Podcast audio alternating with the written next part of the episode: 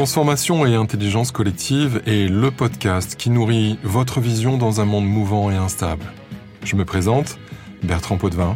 Je suis coach depuis presque une quinzaine d'années. Je suis un professionnel des transformations individuelles, d'équipe et aussi d'organisation. Dans ce monde en transformation, un monde particulièrement chahuté ces derniers temps est celui du monde de la restauration et de l'hospitalité.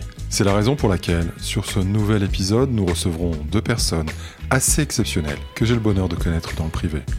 Thierry Veil, cofondateur de la chaîne de restauration rapide Bagelstein, les sandwichs à trous, qui sont présents en France et en Europe, et Karen Sarfati, fondatrice de deux salons professionnels, dont un qui commence à avoir énormément de retentissement, qui s'appelle Food Hotel Tech, qui se déroule à Paris, porte de Versailles. Il a d'ailleurs vocation à se développer à l'international.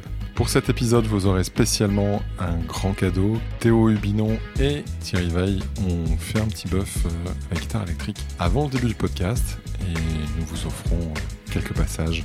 Bonne écoute.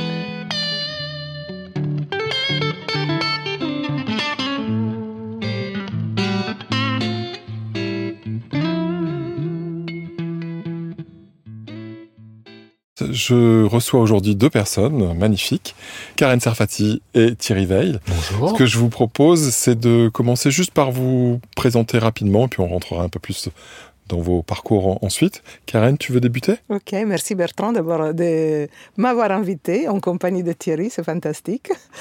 Alors, je m'appelle Karen Sarfati, j'ai 58 ans. Euh, j'ai une euh, longue vie du coup derrière moi. Je suis créatrice d'événements, de salons professionnels dédiés aux innovations technologiques et digitales. Thierry ah, il faut que je remercie aussi Bertrand. Bonjour Bertrand et merci de nous avoir invités et merci de m'avoir invité avec Karen. Euh, J'ai 57 ans depuis quelques jours. Je suis le cofondateur de la chaîne de restauration rapide Begelstein qui a une identité propre, mais on en reparlera, je pense, ultérieurement. Ok, super, merci à tous les deux. Qui veut démarrer pour justement, est-ce que Karen, tu veux justement reprendre la parole et, et nous, et nous Si raconter un peu ton parcours? Si tu veux Pour que ça puisse euh, donner plein de- d'idées à des jeunes et à des moins jeunes qui se poseraient plein de questions de transformation, entre autres. Ok, alors d'abord, je peux dire, euh, je suis avant tout une femme très féministe. Donc, je pose euh, sur la table d'abord. Et, hum, et je pense que c'est ce qui m'a guidée un petit peu tout le long de ma vie. Euh, une femme féministe, mais une femme euh, qui est née en 1965, donc avec une culture. euh, j'ai fait des études supérieures, mais avec une culture et des responsabilités familiales assez fortes. Et ça, ça fait que j'ai pu m'exprimer vraiment professionnellement que très tardivement. L'envie de faire était euh, en moi depuis quand même euh, que j'avais fini mes études. Donc, euh, et cette énergie que j'ai accumulée euh, pendant des années, elle est restée en moi et, à un moment, elle est sortie comme on dirait un volcan en éruption et qui a fait que je me suis lancée d'une manière très déterminée et de manière assez importante pour moi dans la création de l'événementiel. C'est pas que je n'avais rien fait avant. J'ai toujours travaillé, j'ai j'ai toujours été euh, entrepreneur, mais je me suis jamais investie à 100% par peur de ne pas être capable d'abord, comme beaucoup de femmes, pour des responsabilités que je me sentais obligée d'avoir à la maison vis-à-vis de mon mari et de mes enfants. Tu peux préciser qu'avec le magnifique accent que tu as, Ah, que je suis italienne. Voilà. Voilà. Je suis italienne. Euh, Je pense, voilà, je c'est hyper important effectivement pour l'accent. Au niveau culturel, je me sens pas très éloignée des Français. Euh, je pense qu'on a à peu près la même culture, mais je suis italienne, euh, née en Afrique du Nord, donc avec probablement une culture euh, méditerranéenne plus importante. Bon, en tout cas, je, me retrouve en réalité dans toutes les femmes que je, rencontre euh, dans ma vie. hein. Il y en a très peu qui sont détachées de ces, idées qu'on a de ce que doit être la femme, même si on se veut très libéré. J'ai travaillé depuis que je suis sortie de l'université. Je pense qu'il n'y a pas une année de ma vie où j'ai pas bossé, même enceinte, euh, j'allaitais, j'ai travaillé, mais sans jamais m'investir à 100%. C'est un moment de ma vie où j'étais obligée, parce que je me suis retrouvée seule, là, je me suis dit, ben, je, je dois assumer toutes les responsabilités, donc gagner beaucoup plus de ce que j'ai gagné auparavant. Et je pense que la rage et l'énergie ont fait que je me suis lancée et obtenu le résultat que j'ai obtenu aujourd'hui. Qui est incroyable, enfin qui est incroyable, je, qui est je magnifique. sais pas si on incroyable, mais en tout cas beaucoup plus important, qui n'a rien à voir avec ce que je faisais avant. Et j'ai pu tout simplement me réaliser. Et je me dis que d'abord, euh, s'il y a des femmes qui nous écoutent, je dirais que même à 50 ans, on peut faire plein de choses. Alors que parfois, on peut dire non, ça y est, je suis trop vieille, à 50 ans, j'ai pas l'énergie. Euh, c'est pas vrai. Et pour les personnes qui sont plus jeunes, je pense que on n'est pas encore complètement libéré. Il faut. J'entends encore tellement de, de filles qui disent je ne sais pas faire, je n'ai pas les compétences. Et c'est ce que je me disais moi aussi en réalité.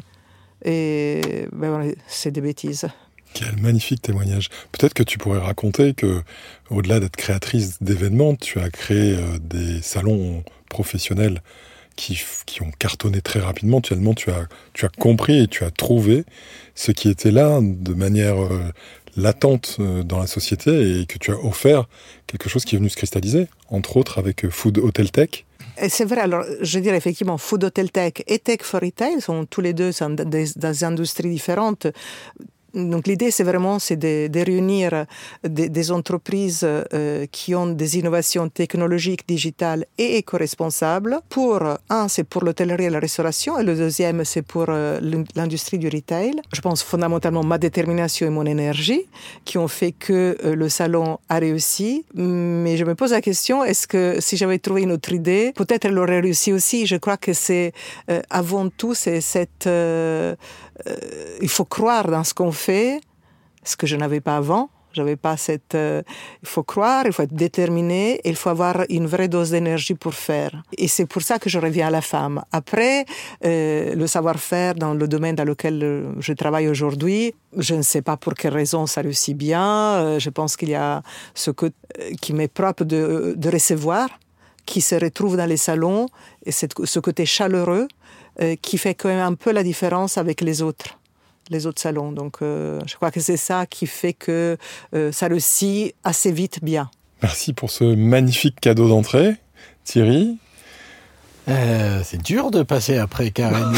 et, et ce, Jamais avec non, toi. mais, mais ce, ce, cet aspect euh, féministe et, et cette rage qui permet de transformer un projet et presque, j'exagère, mais presque le, le Food Hotel Tech est un prétexte et, c'est la rage qui fait que toute cette énergie accumulée qui fait que ça devient successful. Ça aurait pu être autre chose, c'est Food Hotel Tech, mais c'est surtout cette énergie et cette intensité qui amène Karen à être où elle est aujourd'hui et, et, ses projets à devenir des success stories aujourd'hui. Cette intensité, elle est importante dans mon parcours et c'est il y a deux choses que j'essaye de transmettre à mes enfants. C'est qu'on a la première, c'est qu'on a une seule obligation sur cette planète, c'est de réaliser nos rêves. On est là pour ça et on est là presque que pour ça. Après, la difficulté, c'est de les déterminer. On va y revenir. Parce que déterminer un rêve aujourd'hui, en 2023, c'est pas simple pour, pour, un, pour un gosse, pour un ado, pour un jeune adulte. La deuxième règle que j'essaye de leur inculquer, c'est faites tout avec intensité. D'abord parce que vous en retirerez beaucoup plus, et deux parce que vous le ferez mieux. Il y a beaucoup de, de femmes qui peuvent chanter et danser de manière extraordinaire. Il y a peu de femmes qui peuvent chanter et danser comme Beyoncé le fait avec la même intensité, la même rage de le faire. Et c'est ça qui fait la différence. Pour soi et pour l'environnement dans lequel on va évoluer. Mon parcours, il est, il est assez classique. J'ai fait une école de commerce et je suis expert comptable. Rien de très sexy. de rien, formation. Rien de glamour. Et très vite, je me suis dit, mais c'est quoi mon rêve? Mais déterminer son rêve, c'est difficile. J'ai toujours en mémoire, j'étais devant les galeries Lafayette à la période de Noël, et il y a une mère qui est avec son, son petit garçon qui doit avoir 6-7 ans, et le petit garçon, il, il, a les yeux comme des ronds de soucoupe, et il voit un camion de pompier, il dit Maman, maman, je veux, je veux, je veux le camion de pompier. Et la mère se retourne et lui donne une énorme gifle, en lui disant Mais on ne dit pas je veux. Mais de quel droit tu dis je veux? Et ça m'a profondément marqué, de me dire De quel droit on interdit à un enfant de vouloir? Et aujourd'hui, euh, quand on est quand on est jeune en 2023, déterminer ce qu'on veut, c'est pas simple parce que on n'est pas forcément conditionné pour. Même dans le langage, on peut pas dire je veux. Et déterminer les rêves, c'est pas simple. Mais mon premier rêve, il était tout sauf glamour, c'était faire de l'audit financier. à l'époque, il y avait. Il y vous avait- ne voyez pas, vous n'avez pas d'image, mais vous devriez voir Karen en train de se gausser. Karen sort de la On pièce. dirait même Bli. Heureusement qu'ils sont amis depuis longtemps parce que je sais que ça ne ça n'entaillera pas leur euh, la qualité de leur relation. Non, il en faudra mais, mais le visage rayonnant de Karen devrait être filmé. En fait, pour moi, c'était fascinant d'aller toutes les semaines dans une autre entreprise avec des gens qui étaient un peu des clones, donc c'était rassurant pour euh, quand on sort de, l'école. Euh, aller comprendre comment marche une boîte, quels sont les flux financiers, dans des secteurs d'activité variés, dans une structure très méthodologisée euh, à l'international, ça me fascinait. J'ai réussi à rentrer dans un des grands groupes. J'y ai passé. euh, j'ai passé. T'étais chez PwC, PwC. chez Pricewaterhouse parce qu'à l'époque il n'y avait pas le C encore, je suis très vieux. Et, et j'y ai passé dix ans merveilleux à, j'étais un, un énorme petit soldat. C'est-à-dire que j'étais conditionné, je venais le samedi travailler au bureau alors qu'il n'y avait rien à faire, juste au cas où il y aurait quelque chose à faire. C'était, j'aurais pu me tatouer. euh, Ouais. Mais euh, je me suis dit au bout de dix ans, après avoir voyagé dans le monde entier, que c'était pas mal de maintenant de songer à un autre rêve. J'ai essayé de déterminer un deuxième rêve et j'ai assez vite mis en exergue le foot. Parce que euh, c'était une passion, parce que j'adorais mon club, je viens de Strasbourg, le Racing Club de Strasbourg, ce qui peut faire rire les amateurs, mais, mais c'est un vrai club. Il y a eu une opportunité, j'ai postulé, j'ai eu neuf entretiens et j'ai quitté Pricewaterhouse pour devenir directeur administratif et financier du Racing Club de Strasbourg. Je me pinçais tous les matins en arrivant en disant c'est pas possible. Les, les gens avec qui je travaillais, c'est ceux que j'avais en poster dans ma chambre quelques années auparavant. Alors, ça fait ça permet de, de- de montrer qu'il y a des rêves qui feraient mieux de rester à l'état de rêve parce que parce qu'en fait je dé- c'est- ça a été compliqué. J'ai passé, je suis assez formaté, j'ai une orthodoxie, j'ai des valeurs, et c'est un milieu dans lequel il y a, plus d'argent que de neurones, et, c'est un équilibre qui n'est pas bon et, pas sain. Euh, J'y ai passé trois ans exceptionnels, mais trois ans difficiles de remise en question aussi, en disant est-ce que c'est moi qui ai tort ou est-ce que c'est les gens avec qui je travaille qui ont tort, etc. J'ai quitté le foot et j'ai ensuite une volonté profonde d'être entrepreneur. J'avais à l'époque deux enfants, pas encore la troisième, et euh, j'ai pas osé le faire jusqu'au bout. J'ai j'ai emprunté beaucoup d'argent pour acheter des parts d'une société dans laquelle je travaillais, et j'y ai passé neuf ans. C'était la vente de, de radiateurs en vente directe aux particuliers, avec du porte-à-porte. C'était c'était passionnant, mais en termes d'entrepreneuriat, c'était un demi pas en avant. C'est pas une boîte que j'ai créée, euh, c'était une boîte familiale. Je travaillais avec des copains, c'était très bien, mais euh, ça s'est au début très bien passé, puis la boîte a commencé à péricliter, j'avais des gros emprunts. Euh, j'avais fait un gros emprunt in fine, donc euh, je devais tout rembourser à la fin et la boîte était en train de s'écrouler. Ça a été violent. J'ai réussi à, quitter la boîte euh, et à rembourser mes emprunts. Et je me suis retrouvé vraiment devant qu'est-ce que je fais maintenant. Et ça a été du coup la vraie volonté d'être entrepreneur et de créer mon concept.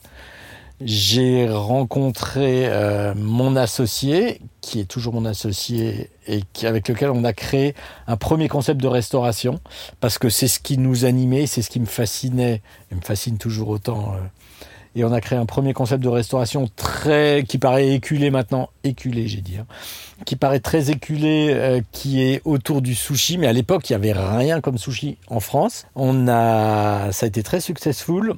On a voulu le dupliquer et puis on a réalisé qu'on dépendait trop de nos, chefs sushi et on a voulu créer un second concept euh, où on, centralisait toute la production pour ne pas dépendre de, de chefs et où on s'est dit que qu'on voulait avoir une identité forte et créer une marque forte. Et c'est comme ça qu'en 2011 est né Bagelstein. C'était un peu long. Bon, super, merci beaucoup. En tous les cas, on voit qu'il y a de la passion des deux côtés, même si vous faites rire l'un l'autre. donc, comment vous, co- comment vous avez. euh, donc, j'entends la, la- la passion, la rage, la détermination. J'entends qu'il y a un effet de seuil aussi, c'est-à-dire qu'à un moment donné, il n'y a plus de possibilité de tergiverser. Hein? Toi, tu t'es retrouvé finalement avec une main devant, une main derrière. euh, tu avais remboursé ton, ton prêt, si je Ouais. reformule ce que je comprends, hein, et où finalement, il a fallu. euh, prendre son courage à deux mains et, et- et aider euh, à la cristallisation de ce rêve qui pouvait être fuyant et tant qu'on était en sécurité. Comment tu as vécu cette période-là de transformation? Euh, On reviendra justement Mhm. après là-dessus aussi. Abominablement. Ouais. Parce que, euh, contrairement à Karen, qui a eu une, volonté entrepreneuriale très tôt et, et qui a toujours travaillé, mais a toujours créé ses emplois aussi, moi, j'étais vraiment salarié. Et je suis né salarié et très heureux de l'être et dans un confort qui fait que je ne me posais même pas la question. La volonté entrepreneuriale est venue plus tard. Et quand elle est née et quand je l'ai accomplie, je l'ai accomplie par le plus mauvais des chemins que je déconseille à tout le monde. C'est-à-dire que j'y suis allé en force. Euh, Au je bord du gouffre. je- Ah oui, je me suis retrouvé avec. euh, ben, au début, j'avais une couverture financière euh, par Pôle emploi, et puis après, plus. Et euh, moi, j'a- j'avais, au début de l'histoire, je sentais qu'il se passait quelque chose avec Begelstein. Et il a fallu avoir une vision parce que cette transformation a été très violente. Moi, j'avais tous les samedis un huissier qui venait chercher la télé. Et, moi, je disais euh, non, mais euh, ça va venir. Ça va venir, je le sens. Ça, c'est en train de monter en puissance, ça va venir. Euh, J'avais cette vision. Ma femme, qui a été exceptionnelle, elle ne voyait que l'huissier. hein. Il fallait qu'elle me fasse une confiance dingue en moi et en ma vision. On avait trois enfants. Euh, ça a été très complexe. Mais c'était mon rêve. Et si je suis cohérent avec mon précepte de départ, euh, on est là pour ça et pour rien d'autre. Donc la transformation à ce passage-là a été extrêmement difficile et il a été motivé par, par le fait que je voyais que ça allait marcher. J'aurais pu me tromper, mais ça a marché. Bon, donc tu n'étais pas le fou qui se prenait pour Dieu et qu'on retrouve à Sainte-Anne. tu étais le fou brillant euh, et le fou chantant.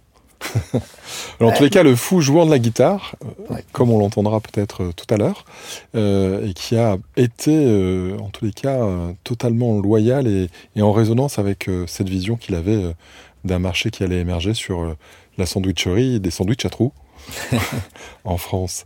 Et je crois que c'est essentiel pour, euh, pour être entrepreneur. Tu peux pas être entrepreneur si tu n'as pas cette euh, croyance forte d'y arriver. Parce que fondamentalement, tout le monde euh, se trompe. Hein. C'est jamais comme ça.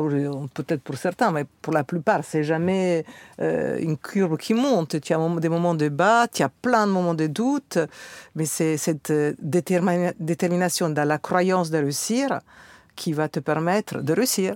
Parce que si, si tu t'arrêtes euh, dès que ça va pas, tu vas pas aller loin.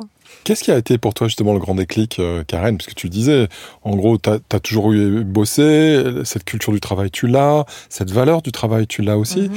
Mais le fait que tout d'un coup, tu passes de quelque chose où tu, où tu bosses et tout va bien, à tu bosses et en même temps, il faut que tu mettes en sécurité ce dont tu prends, la, dont tu es responsable. Est-ce que c'est la question de la responsabilité qui t'a fait basculer vers la, qui a ouvert cette énergie que tu appelles la, Oui. la rage, hein, et qui devient aussi du courage Parce que le courage, c'est du cœur et de la rage. Ah oui, c'est beau. je- Qu'est-ce que, qu'est-ce que c'était quoi là, ce moment de point de bascule dans la transformation? Alors, je me suis retrouvée dans une situation euh, que jamais je me serais imaginée de ma vie, en tout cas avant de, de cet âge. C'est que euh, à un moment, j'ai, donc j'étais mariée, je suis toujours mariée, mais à un moment, mon mariage a sauté. Donc je me suis retrouvée seule, quand même avec mes enfants, qui étaient bien à charge de tous les deux. Il n'y a jamais eu problème d'argent, et même séparée avec mon mari, mais je me suis retrouvée quand même seule, séparée de mon mari. euh, et, et donc, tout ce que j'ai toujours pensé, euh, de, que les femmes doivent être indépendantes, être capables de gagner leur argent, je, gagnais ma vie avant, mais pas aussi bien qu'aujourd'hui, eh bien là, à un moment, je me suis dit, mais ah, ça m'arrivait à moi. Alors que je croyais, je veux dire, je, vis toujours le plus bel amour du monde, je le vivais avant, mais à un moment, j'étais confrontée au fait d'être complètement seule. Et, et ça, ça m'a donné cette rage. Je me suis dit, je ne peux pas ne pas être capable de gagner ma vie comme moi je l'entends, au rythme de vie que je vis avec mon mari. Et surtout, je suis, à un moment, j'ai compris que j'avais toutes les capacités pour pouvoir le faire. À quel Et moment Est-ce que c'est arrivé dans Quand- un inside comme ça ou est-ce que ça c'est c'est comme dans le brouillard quand on est en montagne et que le brouillard se dissipe au fur et à mesure Ça arrivait Comme ça. je vivais en Chine, je suis arrivée à Paris, j'ai mis mon pied à Paris et je savais que je pouvais tout faire. Mais vraiment, c'était. C'était dingue. Comme quoi, il n'y a pas que des pangolins avec des virus. Euh, qui arrive de Chine. Il y a aussi Karen qui est arrivée avec énormément de détermination. Euh, non, mais voilà, on vivait en expatrié en Chine, mais euh, bah, en Chine, je ne pouvais pas faire, évidemment, c'était un contexte euh, économique. Je ne parlais pas du tout chinois, hein, tout simplement. Pour travailler en Chine, n'étant pas chinois, ce n'est pas évident. en tout cas, pour moi, hein, je, je n'avais rien pour travailler là-bas. Mais arrivé en France, j'ai réalisé que je pouvais tout faire. Mais par ailleurs, j'ai complètement merdé. La première société que j'ai fait, c'était, j'ai travaillé, j'ai découvert une de mes meilleures amies en faisant la société que j'ai fait avant de faire l'événementiel.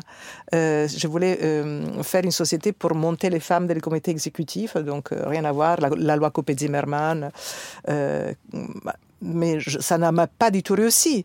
Mais ça ne m'a pas empêché de, continuer de manière très déterminée. J'ai travaillé un an sur une société qui n'a pas marché. J'ai réalisé que ça m'aurait pris trop longtemps, que c'était pas le bon moment, j'étais pas la bonne personne. J'ai changé. Ce que je veux dire, c'est que c'est cette détermination qui, qui, fait arriver, je pense. C'est-à-dire que tu as eu aussi, tu as accepté qu'il y avait une courbe d'apprentissage et que cette courbe d'apprentissage, elle était aussi dans le domaine dans lequel tu t'étais lancé. Quoi. Oui. Mais euh, pour connaître un peu le parcours de Karen, euh, elle, mentionne sa première expérience post-arrivée en France, qu'elle a, eu l'intelligence euh, d'arrêter. Mais comment, hein, comment Karen arrive à Food Hotel Tech? C'est quand même un truc de dingue. Ah Karen ne vient pas de la food, ne vient pas de la tech. Ces deux univers qui sont cloisonné, complètement étanche. Au moment, je sais pas de quand c'était la première édition de, 2017. 2017, mais c'est la préhistoire. Il y a rien. Enfin, il y a. Et c'était qu'il y a 6 ans? Mais ouais, mais c'était, ça n'était que il y a 6 ans. Oui, c'était il y a 6 ans, ouais. Il, faut, remettre ça dans le contexte. À l'époque, il y a un monde de gens qui se mettent quelque chose dans le bide, et il y a un monde de geeks qui sont sur l'ordinateur.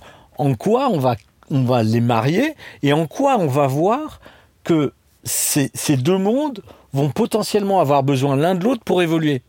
Mais il faut, il faut, avoir, une sacrée rage. Et, et, quand je disais avant, euh, Food Tech est, presque un prétexte pour être un exutoire à cette rage, je, vais beaucoup trop loin. Mais il se trouve qu'elle est tombée sur ça et elle a eu l'intelligence et la vision de pouvoir les marier et de faire en sorte que Food Tech devienne ce qu'il est, à savoir un rendez-vous incontournable dans nos métiers. La même euh, chose sur le retail d'ailleurs, c'est ce que tu as lancé plus tard. Hein. Oui c'est cette rage qui est à l'origine de tout ça. Alors justement, on est, on est sur la rage, je suis OK, mais qu'est-ce qui fait que tout d'un coup, alors ça fait partie de la créativité, c'est partie de la vista, mais c'est quand même avoir de la vision, c'est rare, hein, et c'est une des dimensions fondamentales du leader, mais avoir justement, comme le disait Thierry, la capacité à réunir deux univers qui sont a priori si éloignés, qui sont si conformistes aussi, hein, et si traditionnalistes même. Euh, il y a beaucoup de conformité, chez, de conformisme chez les geeks, pour en, accompagner quelques-uns. Comment tu as réussi à te dire, mais là, en fait, il y a un pont qui n'est pas fait, alors qu'il y a, c'est massif, les échanges qui peuvent se faire? Alors, je dois dire une chose, c'est que d'abord, j'ai pris la décision parce que de, de, faire Food Hotel Tech sur un, je me rappelle vraiment très bien, j'étais sur un télésiège avec mon mari euh, j'ai cherché tout le temps un associé. Alors, je sais pas, je pense que ça arrive à beaucoup d'entrepreneurs, hein, euh, l'envie de ne pas se lancer seul. Donc, j'ai cherché le rêve que j'ai jamais trouvé, évidemment. Et sur un télésiège, c'était Noël, je disais à Dan, non, moi, je me lance, ça y est, j'ai décidé, je me lance. En février, j'ai pris, j'ai contacté un webmaster, j'ai créé le site, j'ai déposé le nom de la société qui voulait pas dire grand chose, Food Hotel Tech. Ça n'a pas beaucoup de sens, en tout cas, ça, ça marche pas bien, mais c'est pas grave, c'est comme ça. Et alors, pourquoi Food Hotel Tech Parce que le fait d'avoir voyagé, d'avoir vécu à l'étranger, m'a quand même euh, permis de voir l'industrie de l'hospitalité de manière plus large. Euh, il y avait un ministre, je ne voudrais pas dire une bêtise le nom du ministre, euh, qui avait dit Je veux qu'on arrive à 100 millions de visiteurs en France. Pour arriver à 100 millions de visiteurs en France, euh, ben, il faut quand même de la tech, parce que on ne va pas tout se réserver par téléphone ou par une agence. donc, il faudra bien que, que toutes les sociétés françaises qui veulent recevoir des étrangers soient sur le web. Euh, il faut bien que tout soit traduit dans toutes les langues. Et, on avait déjà en 2017 quand même des outils qui permettaient quand même de faciliter énormément la communication. Donc, euh, pour moi, c'était une évidence en réalité. J'avais pas de doute que la tech digitale avait un impact sur l'industrie du tourisme en général, restauration, hôtellerie. Pour moi, c'était juste une évidence et j'y croyais à, fond. Donc c'est ça aussi peut-être qui a fait que je me suis pas posé des questions. Je me suis dit oh, ça va être lent peut-être parce que euh, la chose que j'ai appris rapidement, c'est que en France, il y a une quantité énorme de petites euh, entreprises dans l'hôtellerie et dans la restauration et que la moyenne d'âge était de 50 ans à l'époque. Donc 50 ans, on est déjà trop vieux pour changer complètement. Alors pas tous, bien évidemment, mais on est plus lent à la transformation, surtout digitale. Mais je me suis dit, c'est pas grave. De toutes les manières, où ils se transforment, ils sont morts. En tout cas, c'était ma croyance. Et j'avais aussi la croyance très forte que la tech n'aurait jamais remplacé l'humain. Jamais. Et hum, les gens qui hurlent à la sorcière, oh mon Dieu, on détruira des postes de travail, tout ça, je trouve que c'était juste les peurs qu'on a toujours devant n'importe quelle transformation, euh, mais que la transformation était nécessaire et que ça allait vraiment aider, au contraire, toute l'entreprise, toute l'industrie de la restauration à être plus performant et à donner, à donner un meilleur service. Donc pour moi, dans ma tête, c'était une vraie croyance et je me disais, je vais pour le bien je vais faire quelque chose qui va vraiment aider. Euh, à la base, bon, je vous parle, je suis féministe et c'est mon moteur. Et de l'autre côté, je suis persuadée que n'importe quelle entreprise, il faut qu'elle ait du sens. Si ça n'a pas du sens, ça va durer un an, deux ans. Si on veut durer sur du temps, il faut donner du sens. Et pour que ça ait du sens, ça veut dire que ça, on va aider, on va, en tout cas pour moi, on va faire du bien à, à quelque chose. Donc dans ce cas, c'était l'hôtellerie et la restauration. Super. En tous les cas, j'en tire euh, un enseignement fort, c'est que dès que tu es en voyage, tu as une prise, une cristallisation de conscience incroyable. La première fois dans l'avion qui te ramène de Chine, la deuxième fois sur un télésiège. Je te propose d'essayer sur un pédalo l'été prochain. Pourquoi pas? J'adore l'eau. Mais en attendant qu'on fasse du pédalo tous ensemble l'été pour avoir plein d'idées, je, vais revenir à toi juste après, euh, Karen. Toi, Thierry, où est-ce que tu as pris conscience de... Est-ce que, est que justement ces prises de conscience que tu as eues, ça a été des prises de conscience qui ont été... Euh, comme le disait Karen, voilà, j'ai mis le pied sur la, terre, je rentre en France, je mets la pied, le pied sur terre et, je me dis, ça y est, c'est bon, j'y vais. Ou je suis sur mon télésiège, bing, j'ai basculé et j'ai trouvé l'énergie. Est-ce que toi, ces prises de conscience, comment elles se sont passées? En fait, il y a eu, j'étais au pied du mur euh, après avoir remboursé mon emprunt infini et que et je me suis dit, l'intensité que je prodigue comme enseignement à mes enfants, pour que je l'ai, il faut que je sois passionné. Alors soit je fais de la guitare, soit je fais de la bouffe. C'est les deux trucs qui me, qui me passionnaient. Je suis passé bon. Il joue très très bien la guitare. On l'écoutera plus tard. Mais mais euh, la, la, bouffe a un vrai sens et on est en 2004, 2005. Il n'y a pas de restaurant de sushi. Il y en a, il y en a un à Strasbourg, trois à Paris ou quatre à Paris. Et je rencontre euh, mon associé, qui est toujours mon associé aujourd'hui, à l'époque le mari de ma sœur et on travaille sur un concept de restauration et c'est super excitant et, j'adore. Je fais ça le soir parce qu'à l'époque je, travaille encore, mais je fais ça avec une grande passion et une volonté de, de changer les choses parce que j'ai pas de paradigme. Je viens pas du monde de la restauration, je ne sais pas faire une béarnaise ni une blanquette de veau, mais je sais ce que j'adore manger et j'ai la petite prétention de me dire que ça peut plaire à d'autres. Et comme j'ai passé paradigme, je vais créer avec mon associé euh, Gilles un concept de restauration autour du sushi, mais pas que. Je ne comprends toujours pas aujourd'hui comment on peut manger des desserts japonais à base de pâtes de haricots rouges qui devraient se contenter de servir de mortier pour faire des maisons, mais pas d'être mis dans un estomac.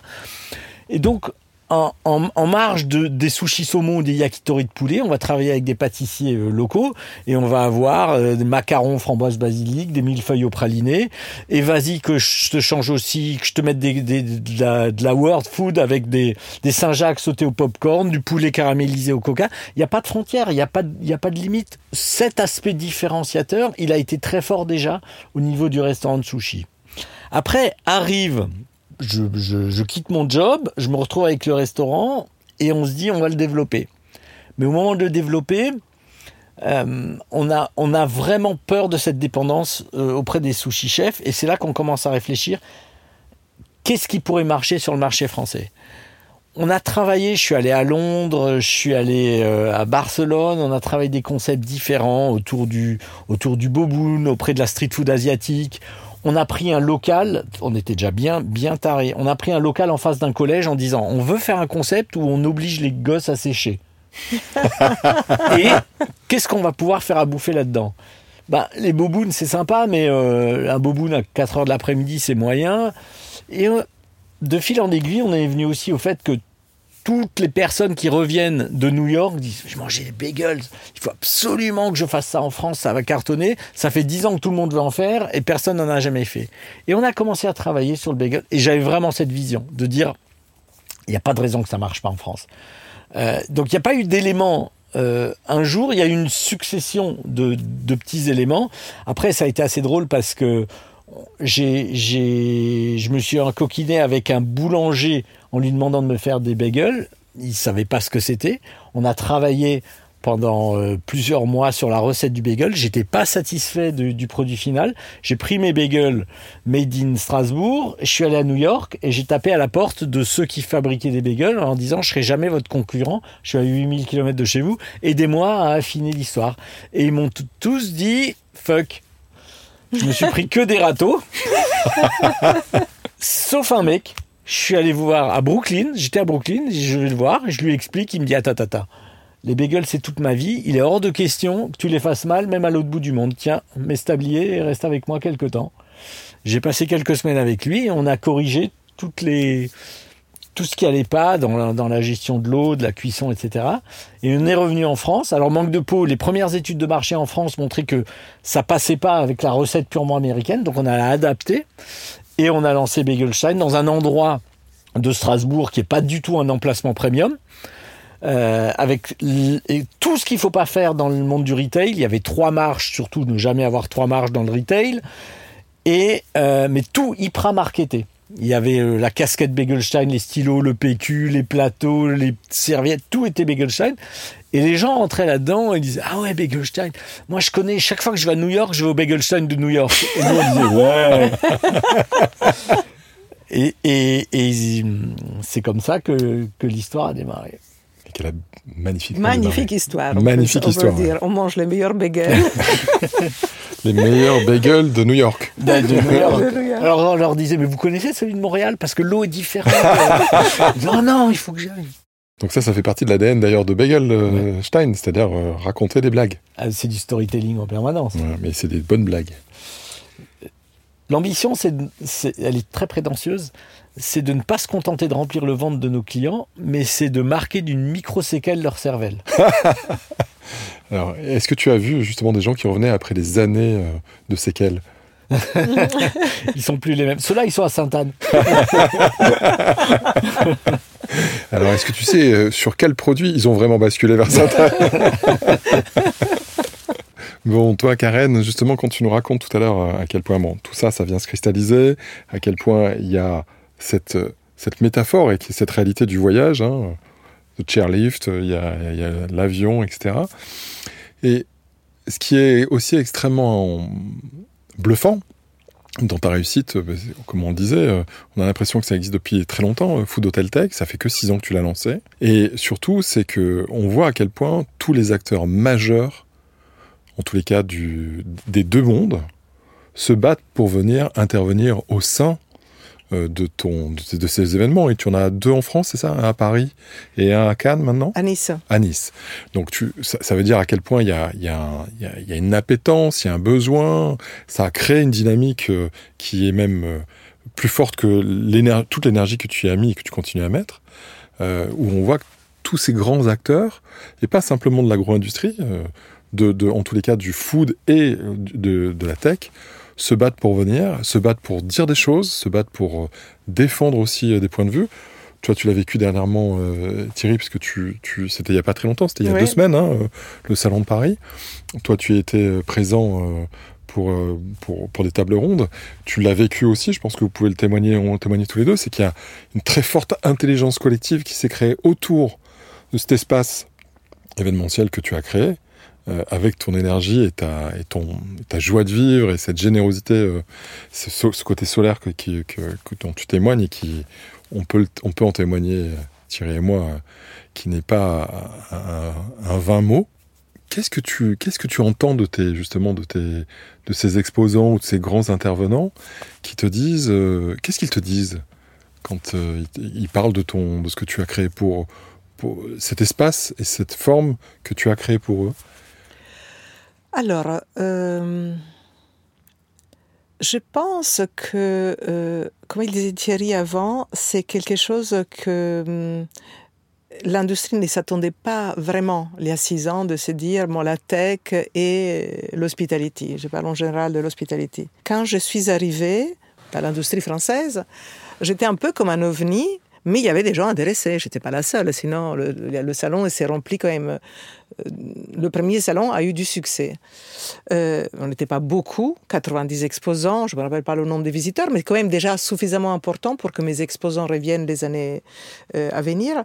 Je crois que le fait de, que j'étais quand même la première à imposer un événement, que là-dessus, avec des, des conférences, des tables rondes très pointues.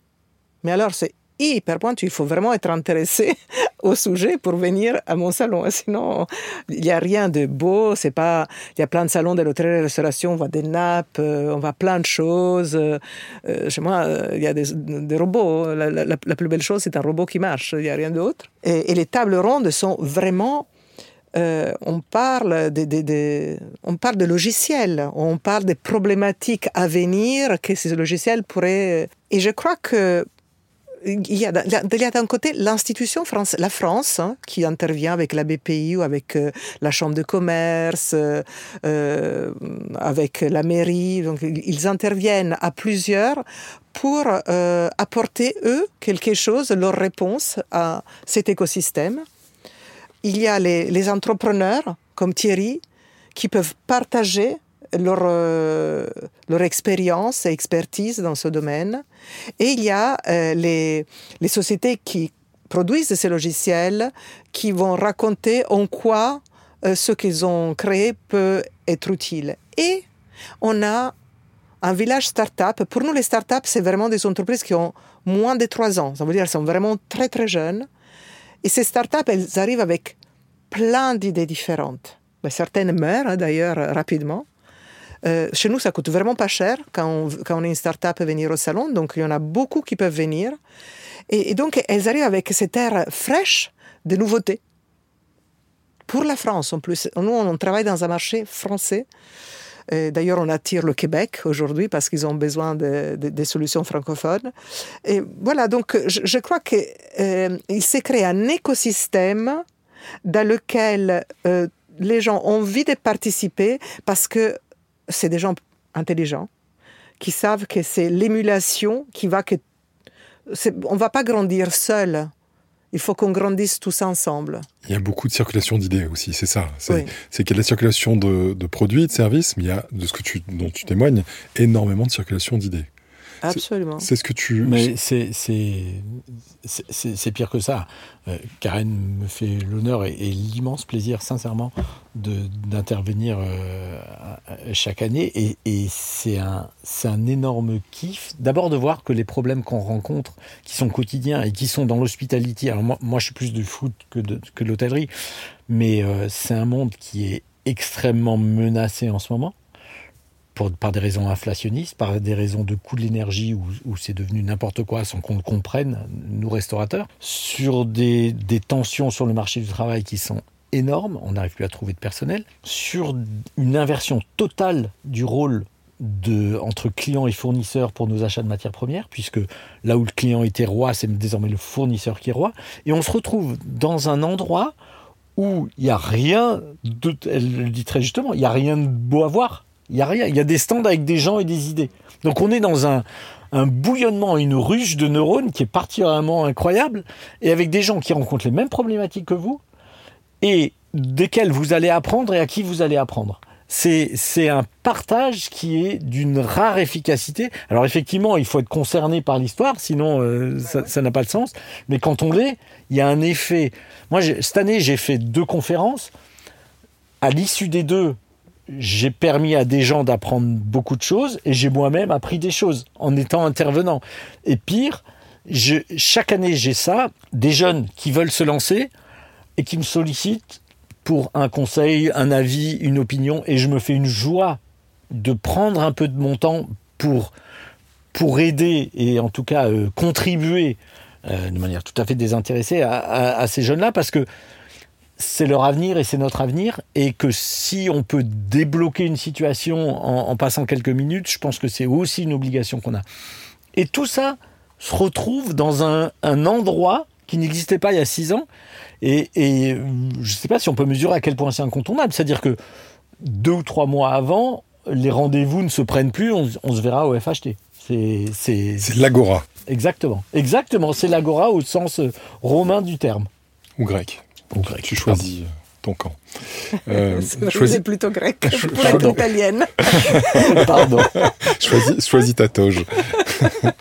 ok, c'est magnifique.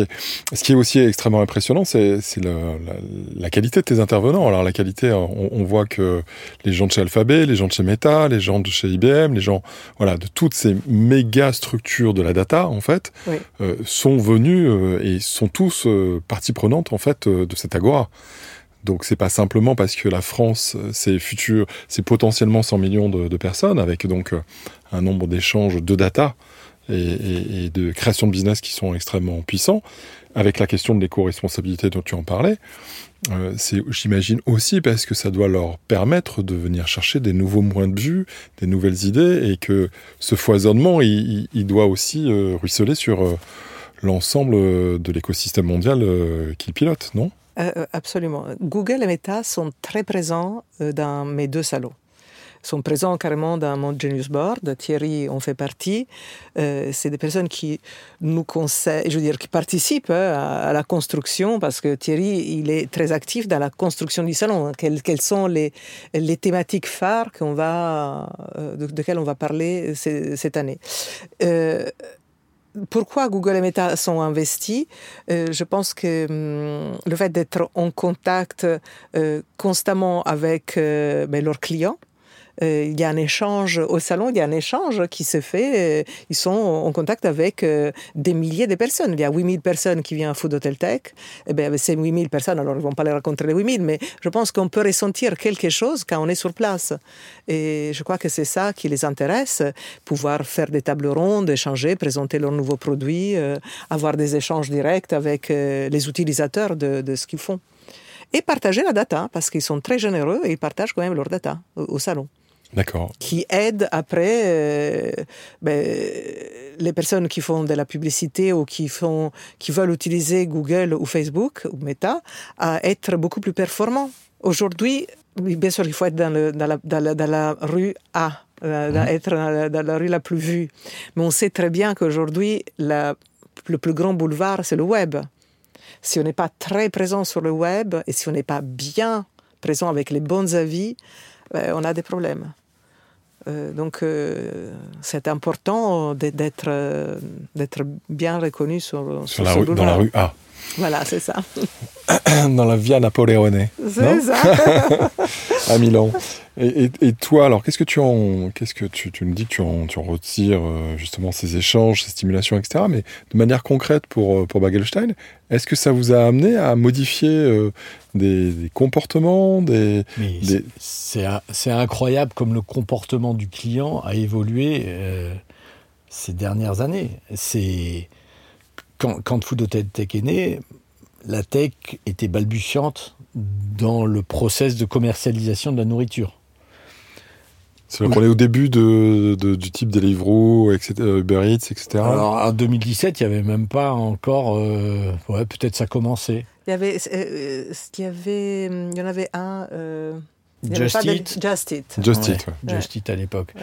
Mais avant ça, il y avait même Allo Resto qui était juste un, un agglomérateur de restaurants qui gérait leur euh, et qui, était euh, duquel on va peut-être revenir parce que ce qui est fascinant, c'est de voir que il y a eu il y avait rien au niveau euh, livraison, agrégateur de livraison comme Deliveroo, Uber Eats. C'est tout d'un coup devenu à tous nous restaurateurs nos meilleurs clients, c'est-à-dire que bah, ça, dépend. Nous, en moyenne, on, périodes Covid, on est monté à 25% de notre chiffre d'affaires. Donc, ça devient notre meilleur client, qui vient tous les jours et qui dit comme je suis ton meilleur client, tu me fais une remise de 30%. Donc, c'est notre meilleur client, mais pas celui qu'on préfère. Et, et, C'est et le meilleur client façon GMS. Pardon? C'est le meilleur client façon GMS. Exactement. Ouais. Et aujourd'hui, les choses évoluent de nouveau. C'est-à-dire que il y a une période, euh, c'est- c'est c'est toujours la même chose, c'est le portefeuille du client final qui, qui gère l'histoire. Or aujourd'hui, les, les ventes rebaissent sur les plateformes de livraison parce que les prix commencent à être trop en écart avec ce qui existe dans le restaurant. On a un phénomène qui est lié d'abord au fait que les restaurateurs, pour compenser leur marge, ont augmenté leur prix sur les plateformes. Pour compenser la perte de leur marge Absolument. sur, le, sur les questions de- d'augmentation des matières premières et de l'énergie. Non, pour compenser la perte de leur marge sur le fait que Deliveroo et Uber Eats leur prennent une 30%. 30%. D'accord. Donc pour compenser ça, en dehors des aspects inflationnistes, il y a une augmentation des prix des produits vendus sur les plateformes. Mais après, ce qui était au début totalement anodin, euh, parce que les frais de livraison coûtaient 1 euro, 1,50 euro, eh ben on commençait à coûter 2, 3, 4, 5 euros. Et ça commence à piquer un peu plus. Et puis, si vous regardez bien vos tickets, vous avez désormais une nouvelle ligne qui s'appelle, en plus des frais de livraison, frais de service ou frais de gestion, qui pèsent eux aussi 2, 3, 4, 5 euros. Donc on se retrouve avec une augmentation des prix pour compenser pour les restaurateurs, des frais de livraison qui augmenté et une nouvelle ligne de frais de gestion. Et euh, si vous avez un panier moyen de, de 12 euros en boutique, vous allez avoir ça pour 17 euros chez vous. La différence, il fait qu'on commence à se poser des questions et qu'on se dit, surtout à des périodes où le pouvoir d'achat baisse, est-ce que c'est pas une inversion? Tout ça pour dire quoi? Pour dire que le comportement du client final, il évolue il est en, en totale évolution et que le, le seul fil rouge qu'on va avoir de tout ça, ben, c'est la tech qui nous permet de récupérer de la data, de le comprendre, de gérer nos équipes. Euh, je me souviens de 2017, je crois que c'était Skello qui avait remporté le, le premier prix. euh, de, ben ouais, parce que c'était génial de pouvoir gérer ses équipes à travers un outil, de donner une nouvelle dimension au management et à la gestion du, du temps de nos équipes et de nos équipiers, alors qu'avant tout était fait euh, à la mano. Et ben ça a aussi permis de révolutionner. Donc Food Hotel Tech a- ben, permettait de, de, se rapprocher des clients et de se rapprocher en interne de nos équipes. Et aujourd'hui, l'écosystème de la tech dans la restauration, il touche tous les aspects du métier. Euh, on, est sur des aspects euh, comment, gérer euh, la data avec les plateformes de livraison, parce que ça c'est très compliqué. On est euh, comment gérer la fidélité, comment faire du drive to store pour faire venir les clients dans les restaurants, comment gérer l'optimisation. Il y a, des, outils qui permettent de dire mes clients ne sont pas sur Deliveroo. À ce moment-là, je fais des opérations pour les, faire venir et je fais des cadeaux. On, a un monde parallèle et qui est devenu totalement indispensable. Et avec l'intelligence artificielle, maintenant, ils vont prévoir qu'est-ce que le, ce que le restaurateur doit acheter en pensant à la fréquence, aux fêtes, euh, à la température extérieure et tout ça. Et donc, les commandes euh, pour euh, fournir un, un restaurant, ben, elles sont prévues grâce à l'intelligence artificielle. Qui anticipe justement une complexité dont euh, est-ce qu'il va y avoir du soleil euh, ce week-end? Est-ce qu'il faut que je... Alors c'est un mix, euh, on peut pas citer les boîtes, mais elle s'appelle Impulse. Et, et- c'est un mix de l'histoire de votre restaurant qui dit, OK, voilà ce que je fais tous les mardis, voilà ce que je fais tous les deuxièmes mardis du mois, voilà ce que je fais tous les deuxièmes mardis du mois de mars, historiquement, et voilà ce que je fais en général quand il y a du soleil. Donc, je prévois que ça va faire ça. Mais comme il y a un effet match de foot le soir, ça va augmenter. Comme je sais qu'il y a la fête de l'école juste à côté et ça je le sais parce que j'ai pioché toutes mes infos sur Internet, et je te donne le montant de ton chiffre d'affaires que tu vas faire demain matin. Et comme j'ai tout l'historique, je sais que ce chiffre d'affaires, il se fait 10% avec du poulet, 12% avec du saumon, 14% avec du bœuf, eh bien je te dis, il faut que tu commandes ça et ça et ça pour faire ton chiffre d'affaires de demain. Et là où c'est bluffant, c'est que la, la prévision, elle est à 95% juste. C'est énorme en termes d'optimisation des achats. Absolument. et en termes de, de, de, diminution des pertes. De DLU, etc. Il y a, il y a un sujet qui est, tu en as parlé euh, tout de suite, d'ailleurs c'est pour ça qu'on va, je, vous propose de l'aborder, qui est celui de l'éco-responsabilité. Mhm. Il y a eu une grande modification de la loi, en tous les cas en France, hein, quand on parle de l'écosystème. Entre autres sur la question du, justement du takeaway, hein, de, de la vente à emporter, et donc de la vaisselle qui doit être euh, réutilisable en upcycling. Est-ce que tu veux, est-ce que vous voulez justement euh, partager ce que ça, ce que ça va impliquer? Parce que c'est pour la vente sur place en fait. C'est sur la vente sur place. C'est la vente sur place qui doit être. Pour l'instant, la vente à emporter n'est pas euh, concernée. C'est la vente sur place qui doit désormais être faite avec de la vaisselle réutilisable. Il faut avoir plus de 9... Euh, alors c'est non, c'est 20 places. 20 places. C'est jusqu'à 20 places, non. On n'est pas obligé. Au-delà de 20 places, on est obligé. Alors pour tout ce qui est restauration assise, classique, les restaurants dans lesquels ça change pas grand-chose, puisque euh, il y a peu de chances que vous mangiez dans des assiettes en carton avec des couverts en bois. Par contre, toute la restauration rapide, quand vous vous asseyez euh, chez Starbucks pour prendre un, latte macchiato, vous ne devriez plus être servi dans un gobelet en carton, mais dans un verre en verre réutilisable. Quand vous mangez euh, chez McDo votre hamburger et vos frites, vous ne pouvez plus avoir pour manger vos frites sur place le célèbre carton rouge dans lequel les frites euh, sont glissées. Euh, on a tous, nous restaurateurs, dû trouver des palliatifs. Quand je dis tous, euh, c'est un bien grand mot, on y reviendra. Mais McDo, par exemple, a, reconstitué ce, carton rouge en plastique rouge, en néopropyl. Et désormais, vous le mangez là, et quand vous avez fini, ben, vous le, normalement, vous le rendez pour qu'il soit lavé. Le problème, c'est qu'il y a plus de 70% de vol et que les, les, ça coûte une fortune parce que les clients, alors au bout d'un moment ça se tassera peut-être, mais partent avec des souvenirs de la marque. C'est la même chose chez, chez Begelstein. Hein. On, a, on a toute une vaisselle personnalisée pour euh, nos assiettes, nos verres, euh, nos tasses. Eh ben, il faut être très vigilant parce que les clients repartent avec. Là où il y a un vrai effet moteur par rapport euh, à une vraie éco-responsabilité, parce que c'est effectivement mm, plutôt euh, vertueux de, travailler comme ça, on se retrouve aussi avec des dérives où il y a des entreprises qui viennent euh, vous laver votre vaisselle, vous échanger de la sale contre de la propre avec des jeux de vaisselle, et, mais qui font ça à 600 km de chez vous, et la vaisselle de Clermont-Ferrand est lavée à Paris, et, où est la vertuosité dans, dans ce genre de contexte hein on est, on est même dans, dans, un manque de bon sens euh, élémentaire. Malheureusement, ce manque de bon sens, euh, c'est assez fréquent. Je pense que c'était une étape quand même nécessaire quand on, impose des nouvelles lois. Avant qu'on trouve l'équilibre, on passe mm. forcément par des excès avant de trouver la bonne solution. Donc c'est sûr que l'idée, l'objectif à atteindre est euh, on ne peut même pas discuter. La Terre est en train de mourir, il faut bien qu'on fasse quelque chose pour la sauver, et ça, il n'y a, aucun doute. Maintenant, euh, pour arriver au résultat, on va trouver des solutions, on tâtonne avant de trouver la bonne solution. Avec un sujet qui est quand même, vous en parliez tous les deux indirectement, c'est que euh, la, tension inflationniste qui sont valables sur l'offreur, c'est-à-dire les restaurateurs ou les hôteliers, etc., et sur les demandeurs, donc les clients, il y a quand même une extension du nombre de gens qui n'ont pas d'élasticité sur le prix, et, que cette transition écologique, il va falloir la payer. Et euh, que tout le monde en a envie, mais personne n'a envie de mettre la main au portefeuille pour la, financer.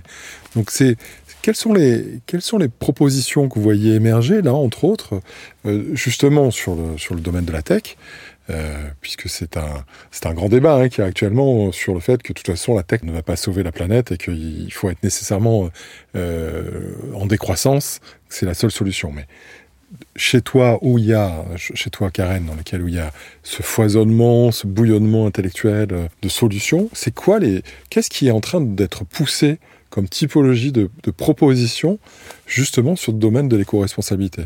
Donc j'imagine qu'il y a l'économie de l'eau, l'économie de l'énergie, il y a éventuellement l'économie en fait de tout ce qui va être matériaux pour la décoration, pour le lavage. Je, voilà, je, lance comme ça, mais je, je n'ai pas le bonheur de participer chaque année à ce bouillonnement intellectuel, même si je trouve ça passionnant.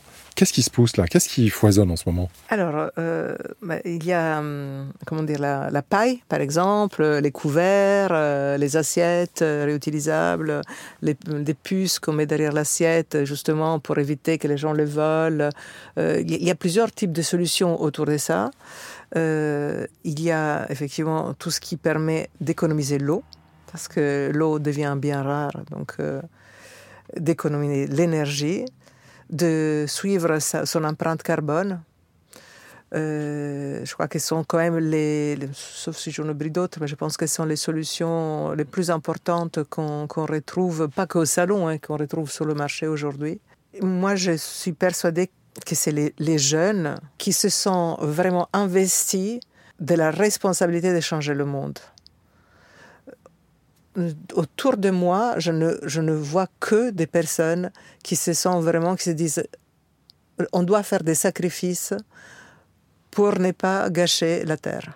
Et donc ils sont prêts à plein de choses. Ils sont prêts à payer un peu plus. Ils n'ont pas beaucoup d'argent, certes, parce qu'ils sont jeunes, mais ils sont prêts à payer plus pour consommer mieux. Et nous, je dis nous, les, personnes qui ont la cinquantaine, euh, je ne crois pas qu'on fait, mais c'est du maquillage. Je trouve que tout ce qu'on fait, c'est pour se donner de la bonne conscience. On se dit, oh mon Dieu, je ne vais pas laisser ça à mes enfants, je ne vais pas faire ci, je ne vais pas faire ça. Mais par rapport, on n'a pas un investissement fort, alors que les jeunes, euh, ils, font des vrais sacrifices. Justement, pour sortir simplement de la dialectique et du sacrifice ou du greenwashing, qu'est-ce que toi tu vois apparaître? Qu'est-ce qui t'est proposé? Bah, Il y a, des choses comme par exemple, euh, c'est un mouvement fort qui, est depuis quelques années avec euh, une application comme Too Good To Go.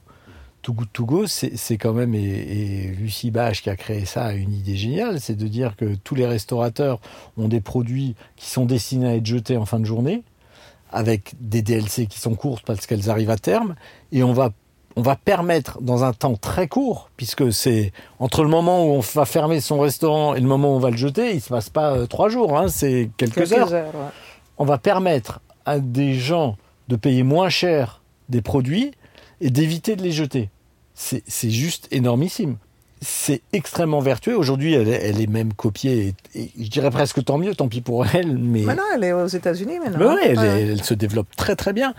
Mais c'est exceptionnel de permettre à des jeunes d'accéder à des produits et de permettre de, de, recycler et presque donner une deuxième vie à de la nourriture comme ce qu'on a l'habitude de voir pour, des vêtements, là on l'a pour la nourriture, c'est un truc de dingue. Agnès Varda avait fait un très beau film qui s'appelle euh, qui, s'appelle toujours Les glaneurs et la glaneuse et finalement c'est d'être d'institutionnaliser euh, ce qui aurait pu paraître un peu euh, non enfin c'était pas très sympa en termes de statut de pouvoir consommer ce type de choses et, là finalement l'investissement ou la consommation maligne devient supérieure à la consommation traditionnelle sur des réseaux premier. Dans un business model justement de franchiseur franchisé, est-ce que c'est quelque chose que vous proposez à tout le monde ou est-ce que c'est pour l'instant un tutu personnel? Non, non, on le propose à tout le monde. Après, une relation franchiseur-franchisé, c'est pas toujours simple et euh, il y a des franchisés qui n'entendent pas toujours euh, les, voies qu'on leur propose, mais on le propose à tout le monde. Euh, ça va dépendre des villes aussi, parce que nous, on est parfois dans des très petites villes où ça ne fonctionne pas et c'est pas encore euh, suffisamment démocratisé, mais je pense que c'est vraiment qu'une question de temps. D'accord. Ça représente quoi en termes de... C'est trop petit, c'est moins d'un pour cent du chiffre d'affaires. D'accord.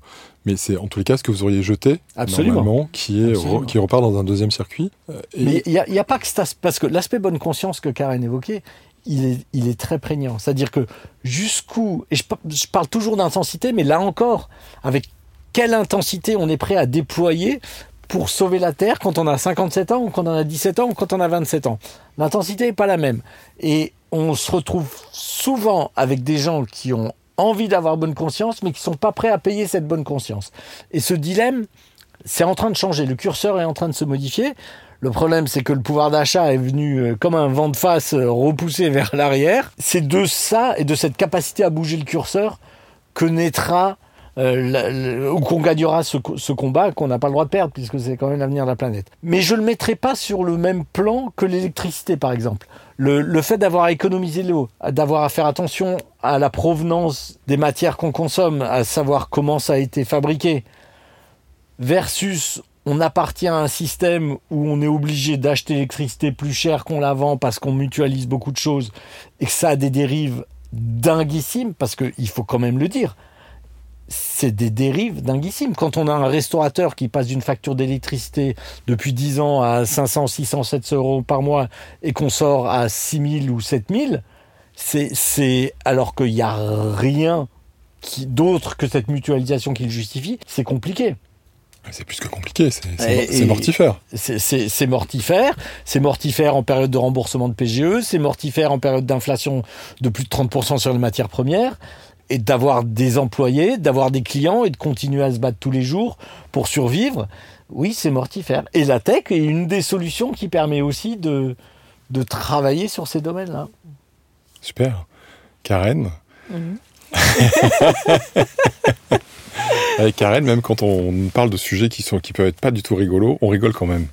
C'est ça. Il y a un côté... Ouf, ah, ça, fait du bien. Ce que je vous propose, c'est peut-être de... Où est-ce que ça vous emmène justement après euh, ce, petit partage autour de, nos transformations, de vos transformations en tant que leader, en tant que les, différentes prises de conscience, les espaces dans lesquels vous êtes euh, allés vous investir euh, voilà, où est-ce que ça vous emmène? C'est toujours un voyage de parcourir une existence et de voir ce qui nous a amené à être là où on est aujourd'hui, d'évoquer les problématiques qu'on rencontre et de nous projeter du coup demain dans qu'est-ce que ça va être, même si les changements sont tellement importants en ce moment, c'est difficile de, se projeter, mais, mais de faire l'exercice de se dire voilà où j'étais, euh, où est-ce que je serai demain, euh, dans, dans, une interview comme ça, c'est forcément intéressant. Après, quand on est en face de Karen, on bronze parce qu'elle est tellement solaire J'étais prévenu, j'ai mis, mis, mon, mis la crème. Et pour toi, Karen? Moi, quand, après cet, cet, échange, alors, je, veux dire qu'effectivement, le fait d'être avec Thierry, j'ai l'impression de passer une après-midi comme ça en à papoter entre amis. papoter entre amis. Après, si je pense au niveau purement personnel, c'est une réflexion que je suis en train de me faire euh, depuis un moment où j'en suis et où je vais aller. Euh, ben, quelque part, avec tes questions... Euh, ça, accélère. Ça, non, ça, ça, ça, me revient. Pour moi, là, j'ai pris le vélo et j'ai commencé à pédaler, j'ai pris de la vitesse ok? Je, je sens que je pourrais prendre encore plus de vitesse. Après, je peux tomber, mais en tout cas, je peux prendre cette vitesse en faisant autre chose, ou je peux continuer comme ça, me contenter d'où je suis et penser à autre chose, plutôt à ma vie personnelle. Je n'ai pas encore la réponse, mais ces échanges m'amènent euh, à, cette réflexion d'une autre manière. Bon, merveilleux. Merci à tous les deux en tous les cas. Merci à toi. Merci Merci à chacun pour avoir pris le temps atypique pour un podcast de nous écouter aussi longtemps, de voyager, de réfléchir et de rêver avec nous. Si vous voulez en savoir plus, n'hésitez pas à vous abonner à notre chaîne de podcast Transformation et Intelligence Collective. Et si vous voulez de plus amples informations sur l'intelligence collective et sur les manières d'accompagner ces défis, n'hésitez surtout pas à aller jeter un œil sur notre site belbin.fr d'une part et sur le site de gotama.biz vous y trouverez aussi le chapitrage de chacun des épisodes. On se fera un plaisir de vous y accueillir et de vous répondre à toutes vos questions. Vous pouvez retrouver l'ensemble des épisodes du podcast sur votre plateforme d'écoute préférée. Dans notre prochain épisode, vous retrouverez des histoires aussi belles que les contes des mille et une. Je ne serai malheureusement pas cher Azad, mais je vous y accueillerai avec autant de piment pour parler de thérapie, de monde de demain, d'ainsi soit-il, de César et d'humour anglais. On vous attend les oreilles grandes ouvertes à très bientôt sur nos lignes.